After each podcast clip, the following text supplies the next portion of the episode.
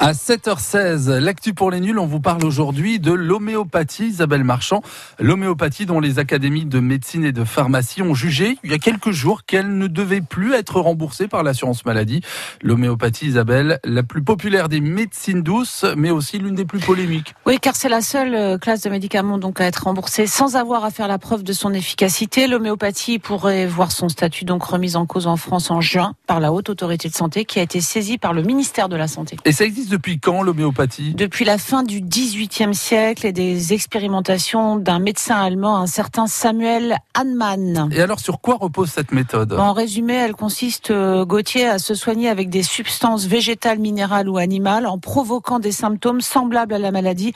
Les substances sont diluées, attention, hein, pour qu'elles ne soient plus toxiques, des dilutions à 1% répétées plusieurs fois. Alors les usages maintenant, beaucoup de Français utilisent l'homéopathie? Oui, plus de la moitié a déjà utilisé plusieurs fois des produits homéopathiques selon un sondage Ipsos réalisé en octobre dernier. Et pourtant, l'homéopathie pèse relativement peu dans les dépenses de sécurité sociale. 129 millions d'euros sur un total de presque 20 milliards de médicaments remboursés en 2017. En revanche, pour l'économie française, l'homéopathie, c'est 3200 emplois directs et un leader mondial, bien sûr, basé à Lyon, Boiron. Et il faut savoir que les autorisations de mise sur le marché pour l'homéopathie ne répondent pas aux mêmes exigences que pour les médicaments classiques. Exactement, pas besoin de fournir de données sur l'efficacité du produit, mais ils doivent être suffisamment dilués pour garantir en revanche leur innocuité, le fait, si vous voulez, qu'ils ne représentent pas un danger. Et l'homéopathie n'est pas reconnue euh, comme une véritable spécialité médicale en France? Non, mais des facultés proposent quand même euh, aux futurs médecins des formations validées par des diplômes universitaires.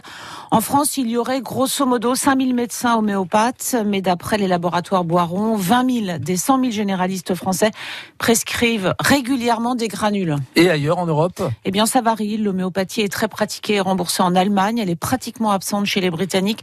Elle est peu répandue en Espagne. En France, les prises de position de médecins contre l'homéopathie se sont multipliées ces derniers mois. Oui, le Collège national des généralistes euh, enseignants a appelé en janvier à l'arrêt du remboursement donc de l'homéopathie qualifiée de méthode ésotérique.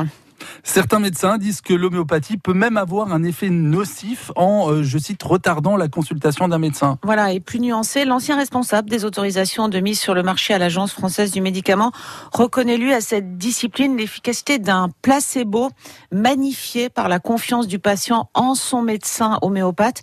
Il ajoute qu'il n'accorde pas la moindre propriété pharmacologique à l'homéopathie mais il estime qu'il ne serait pas rationnel de ne pas prendre en compte l'irrationnel chez l'homme. C'est beau, non?